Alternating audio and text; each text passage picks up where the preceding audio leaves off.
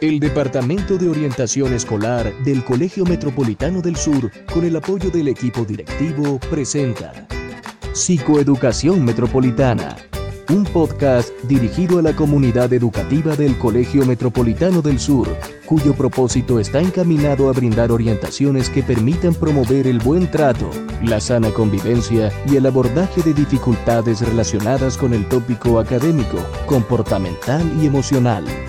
Psicoeducación Metropolitana, una estrategia para encontrar el norte del sur. Bienvenidos.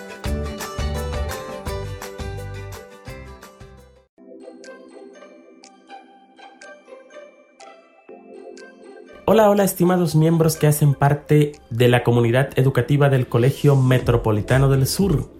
Reciban un cordial y afectuoso saludo del rector de nuestra institución, Eduardo Casanova González, de la coordinadora académica, Mónica Alejandra Ortiz Vázquez, del coordinador de normalización, Luis Antonio Velasco Cordero, de la coordinadora de la sede B, Nancy Ovalle Zárate, de la coordinadora de la sede D, Magali Alexandra Rojas Rosso, y de su amigo y servidor René Alonso Angelone Blanco, docente orientador responsable del Departamento de Orientación Escolar, quienes les decimos bienvenidos a la primera emisión del podcast Psicoeducación Metropolitana.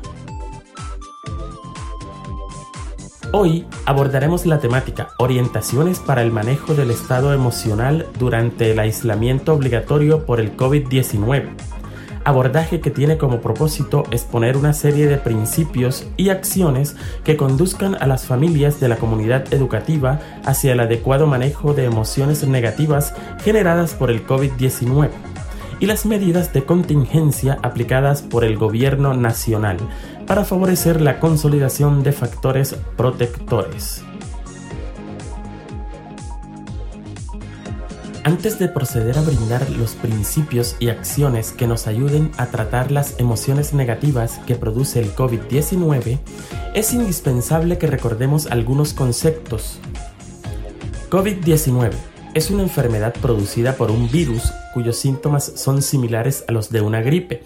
Este virus se propaga fácilmente, por lo cual ha afectado a miles de personas en múltiples países, razón por la que fue declarado como pandemia. Esta enfermedad causa fiebre, tos, en ocasiones dolor de garganta y dificultades para respirar. La infección por este virus en algunas personas puede ser más grave y podría causar otras enfermedades como la neumonía. La anterior sintomatología hace referencia a la salud física, pero las condiciones de vida modificadas para hacerle frente a este virus pueden afectar la salud mental produciendo estrés, miedo, tristeza y soledad. Estos síntomas pueden desencadenar en patologías tales como la ansiedad y la depresión.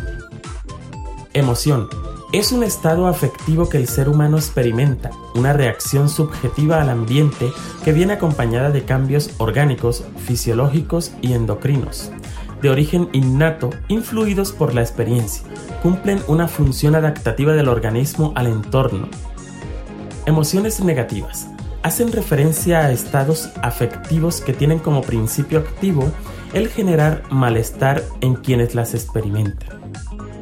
Inteligencia emocional es la capacidad que incluye la habilidad de percibir con precisión, valorar y expresar emoción, la habilidad de acceder y o generar sentimientos cuando facilitan pensamientos, la habilidad de comprender la emoción y el conocimiento emocional, y la habilidad para regular las emociones para promover crecimiento emocional e intelectual.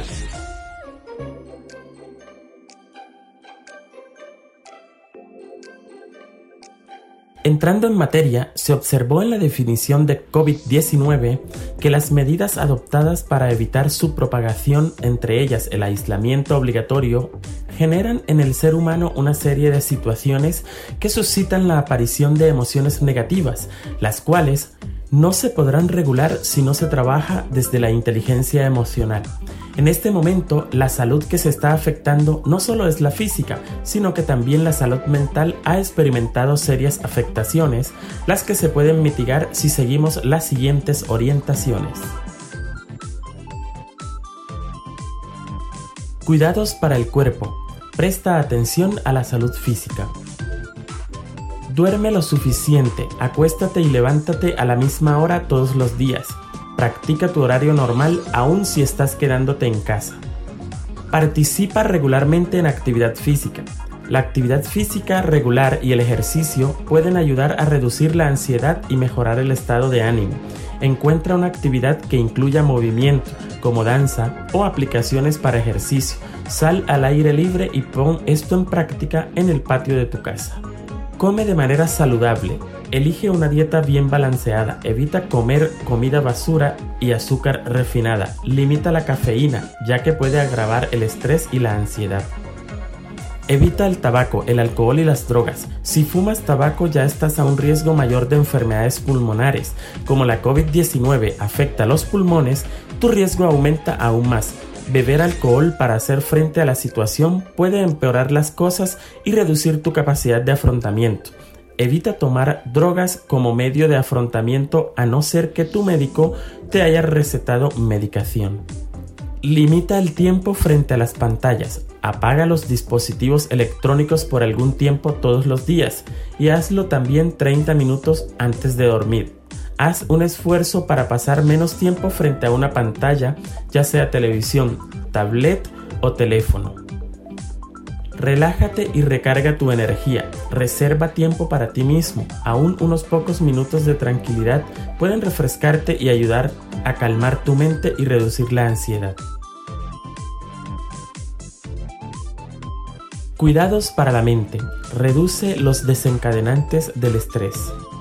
Mantén tu rutina normal. Mantener un horario regular es importante para tu salud mental. Además de mantener una rutina regular para el momento de irte a la cama, ten horarios consistentes para las comidas, bañarte y vestirte, horarios de trabajo o de estudio y ejercicio también toma algún tiempo para actividades que disfrutes. Este procedimiento puede hacerte sentir que tienes más control. Limita tu exposición a los medios de comunicación. Las noticias constantes sobre el COVID-19 en todos los tipos de medios de comunicación quizá contribuyan al miedo sobre esta enfermedad. También limita el uso de medios sociales que puedan exponerte a rumores e información falsa. Limita leer, escuchar o mirar otras noticias, pero infórmate frecuentemente sobre las recomendaciones nacionales y locales. Busca fuentes de información fiables como la Organización Mundial de la Salud. Mantente ocupado. Una distracción puede alejarte del ciclo de pensamientos negativos que alimentan la ansiedad y la depresión. Disfruta de pasatiempos que puedas hacer en casa. Hacer algo positivo para controlar la ansiedad es una estrategia sana de afrontamiento. Concéntrate en los pensamientos positivos. Elige enfocarte en las cosas positivas en tu vida en lugar de hacerlo en qué mal te sientes. Considera comenzar cada día haciendo una lista de las cosas por las que estás agradecido.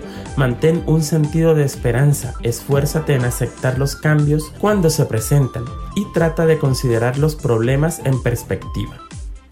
Usa tus valores morales o tu vida espiritual como apoyo. Si tus creencias te dan fuerza, pueden brindarte consuelo en momentos difíciles. Establece prioridades. No te abrumes creando una lista de cosas que te cambiarán la vida y que quieres lograr mientras estás quedándote en casa. Fija metas razonables todos los días y haz un esquema de los pasos para lograrlas. Reconoce tus logros por cada paso en la dirección correcta, sin importar qué pequeños sean, y acepta que algunos días serán mejores que otros. Fortalece las redes de apoyo, consolida interacciones con los otros. Forma conexiones. Si necesitas quedarte en casa y distanciarte de los otros, evita el aislamiento social. Encuentra un tiempo cada día para hacer conexiones virtuales por email, texto, teléfono o FaceTime o aplicaciones similares. Si estás trabajando a distancia desde tu casa, pregúntales a tus compañeros cómo están y comparte consejos para afrontamiento. Disfruta haciendo sociabilidad virtual y hablando con los que viven en tu casa.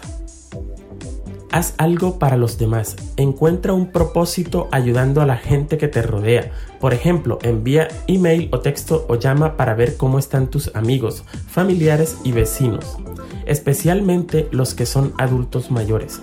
Si sabes de alguien que no puede salir, pregunta si necesita algo, como por ejemplo cosas de la tienda o que le traigan un medicamento de la farmacia. Asegúrate de seguir las recomendaciones de la Organización Mundial de la Salud, del gobierno nacional y local sobre distanciamiento social y o reuniones de grupo. Presta apoyo a un familiar o a un amigo. Si un familiar o un amigo necesita aislarse por razones de seguridad o se enferma y necesita hacer cuarentena en su casa o en el hospital, piensa en maneras de permanecer en contacto. Por ejemplo, puedes hacer esto con dispositivos electrónicos y enviarle una nota para alegrarle el día. Recomendaciones que han sido consultadas en Mayo Clinic.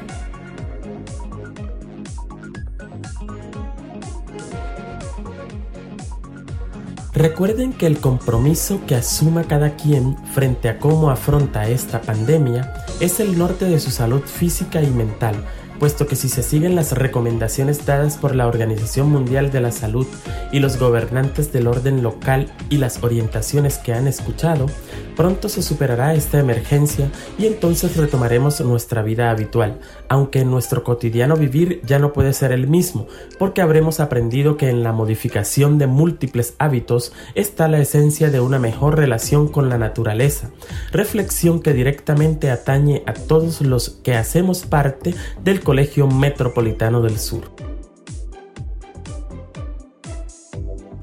En nombre del Departamento de Orientación Escolar y del equipo directivo del Colegio Metropolitano del Sur, les expreso un sincero agradecimiento por dedicar unos minutos de su tiempo para escuchar este espacio, desde el cual se pretende promover el buen trato, la sana convivencia y el bienestar emocional de quienes hacen parte de nuestra comunidad educativa.